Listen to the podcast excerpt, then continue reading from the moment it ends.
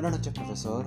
El día de hoy voy a exponer mi podcast de la actividad número 8 eh, que es ética y proyecto de vida.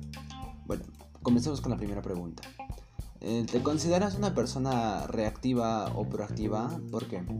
Bueno, yo en lo personal me considero una persona proactiva que, bueno, yo en lo personal manejo bien mis emociones a la hora de hacer un trabajo y yo de toda manera eh, tengo que adecuarme para poder cumplir dicho trabajo. Eh, junto con cualquier compañero o persona que tenga, tengo que salir adelante.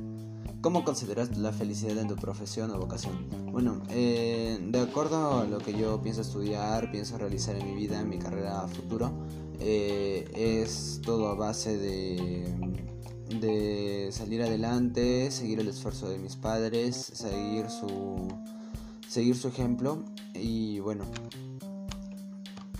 Eh, ahora, la última pregunta, ¿qué, cómo, considerar, ¿cómo considera el deber para ti?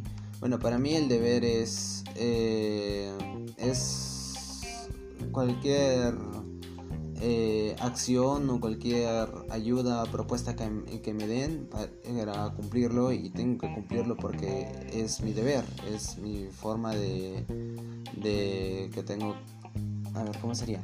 Mi forma de demostrar a las demás personas que puedo ser cumplido, que puedo ser eh, extremadamente confiable y bueno, en, todo, en base de todo eso se basa la confianza.